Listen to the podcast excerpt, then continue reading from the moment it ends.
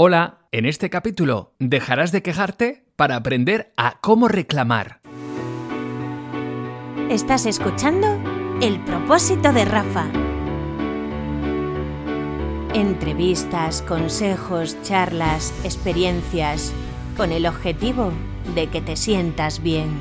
El propósito de Rafa. Unos minutos para seguir creciendo. Hay gente que, que es muy quejosa. Bueno, hay gente que se queja hasta por respirar prácticamente. Sí, sí, de todo. En, de lo- todo. en los trabajos lo veréis, seguro los tendréis al lado o ahora nos estarán escuchando. Hay gente que se queja por todo, que si es lunes porque es lunes, que si es viernes porque es viernes. Hay quejas para todos, pero creo que la queja no tiene nada que ver con la queja, sino con la persona que la emite y cómo está esa persona. Hay un proverbio, un proverbio chino con el que me gustaría empezar, que es que creo que tiene toda la coherencia. Dice, Miedo me da. si tu mal tiene remedio, ¿por qué te quejas? Y si no lo tiene, ¿por qué te quejas también? Claro, no, pero muy bien. Bueno, es la pescadilla que se muerde la cola. Exactamente. Cuando te estás en la queja al final, estás en el victimismo. Hace unas semanas hablábamos de ser responsable o ser víctima, ¿no? Todos entendemos que cuando nos ocurre algo, tiene, eh, tienes la opción de preguntarte el por qué me ha ocurrido o el para qué me ha ocurrido. Es tan sencillo como eso. Oye, hoy me he chupado un atasco de media hora. ¿Por qué me ha ocurrido? Bueno, pues si te pones a enumerar los por qué, seguramente es porque no te has levantado a tiempo, porque a lo mejor esta mañana has discutido y entonces llegabas tarde, porque has cogido el coche y el coche no estaba con el aceite cambio y has tenido que cambiarlo. Entonces, el por qué, ¿hasta qué punto te sirve? En coaching cambiamos los porqués y los traducimos por para qué. ¿Para qué eh, te sirve estar en este, atasco? Pues mira, me sirve para darme cuenta que tengo que levantarme una hora antes. ¿Ves? Al hacerlo ya en el para qué, te está llevando a que tomes acción. Cuando nos quejamos, estamos en el porqué de las cosas. Pues que fíjate, hoy es viernes y esto, ¿por qué tal? Sin embargo, cuando decimos esto para qué me sirve, el para qué ya te hace no estar en la queja, sino el tomar acción. Cuando uno se queja, no puede tomar acción. Eh, Yo siempre que estoy en el trabajo y me he pasado, grabo reportajes con algunas veces con cámaras y me dicen, "Pf, es que aquí el plano, fíjate, la luz aquí, en la sombra, y es que hasta hora del día para grabar. Ya. Y le digo, vale, ¿y cómo lo harías tú? Dime. Me parece bien, pero yo también puedo quejar otras cosas. ¿Qué harías tú en esta situación? Entonces, yo siempre a la gente que se queja le digo, cambia la queja por la acción, porque la queja es pasiva, la acción es activa. Y ahora vamos con el reclamar.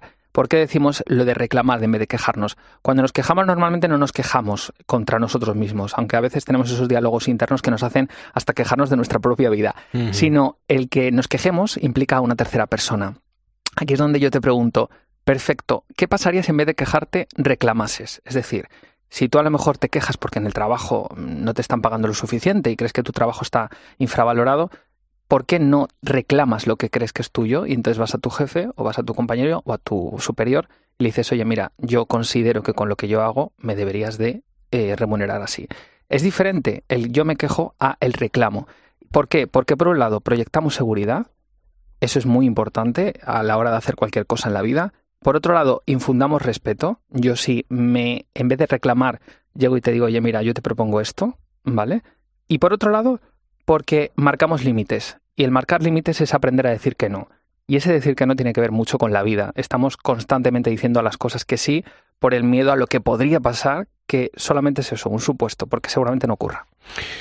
Estamos en la cadena COPE, estamos poniendo las calles. Rafa Rodrigo nos está acompañando. Eh, Rafa, yo no sé cómo, cómo aprender a salir de ese diálogo interno que tanto daño nos puede hacer, porque seguro que hay un montón de salidas y, no encuentro ninguna. Claro, em, ¿cómo puedes hacer? Lo primero, preguntarte para qué te está sirviendo ese diálogo. ¿Qué hay detrás? En coaching hay una, hay una pregunta que nunca falla. Cuando tú le preguntas a un cliente, te dice, es que fíjate, estoy, me encuentro regular en el trabajo, estoy frustrado, estoy que no siento que mi jefe me valore, es que mi mujer pues ya no me dice te quiero. Bueno, hay muchas situaciones, ¿no? Siempre hay una pregunta que no falla, es ¿qué crees que hay detrás de todo eso? Y ya la persona se queda callada, silencio. Ese silencio es maravilloso porque ahí es donde surgen las... Hombre, claro. Cuando alguien hace una pregunta y se queda callado es lo mejor. Entonces yo te diría, ¿qué crees que hay detrás de todo eso? ¿Qué crees que hay detrás en el que no puedas parar? El que Pero ese monólogo, una situación muy tensa, ¿eh, Rafa? como ahora, ¿no? Sí. No me, no me tenses. o sea, tú- es que esto en un despacho con un superior eh, se pasa mal, ¿eh? Claro. Bueno, y hace poco, fíjate, me pasó una cosa con una jefa. eh, y me da igual contarlo en la radio porque además seguramente lo estará escuchando porque no duerme por las noches casi. Por algo en concreto puede no No dormir. sé qué hay detrás de todo eso. Y le dije, mira, me siento poco valorado, me siento poco reconocido y me siento mal remunerado. Claro.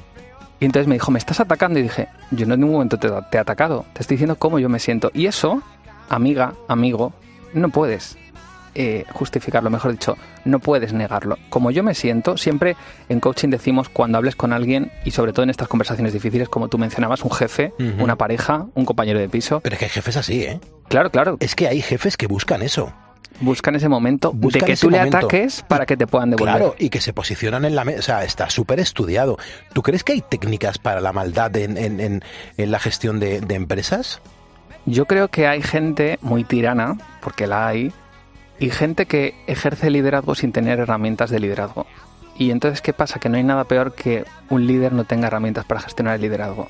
Y eso es lo peor que puede pasar, porque estás perdido. Estás perdido porque toda su frustración, toda su carga emocional, la mayor parte de los problemas que ocurren con los jefes eh, en España es porque ese jefe no está bien emocionalmente, porque a lo mejor en su casa no está bien, o su pareja, porque a lo mejor él mismo Mucha tiene otras presiones arriba. Claro. Pero si esas personas se gestionaran sus emociones, yo hago muchas mentorías de comunicación con directivos, la mayor parte de los problemas que tienen me dicen, quiero que me enseñes a comunicar, qué postura tengo que tener, cómo tengo que poner la voz. Y le digo, si es que si tú no estás bien, da igual lo que hagas. Al final Claro. es un trabajo interno, ¿no? Es qué te pasa a ti eh, para tartamudear cuando sales a trabajar, ¿no? Cuando tienes que dar una charla.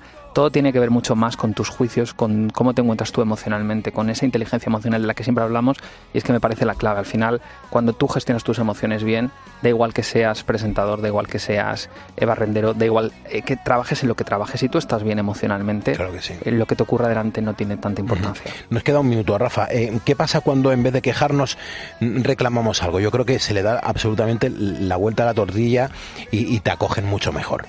Total. Y además hay una frase que a mí me gusta y es la que tengo puesta en mi página web porque creo que lo resume todo. Es, si tú no puedes cambiar una situación, cambia tú y la situación cambiará. Es decir, no podemos intentar cambiar todo el rato a nuestro compañero de al lado, a nuestra pareja.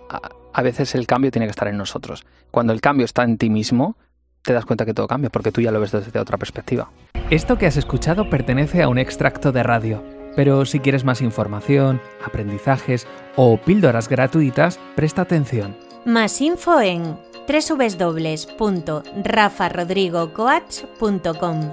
Espero que este podcast te haya servido y ya sabes, puedes compartirlo con quien tú quieras. Por cierto, como siempre digo, Si no puedes cambiar una situación, cambia tú y todo cambiará.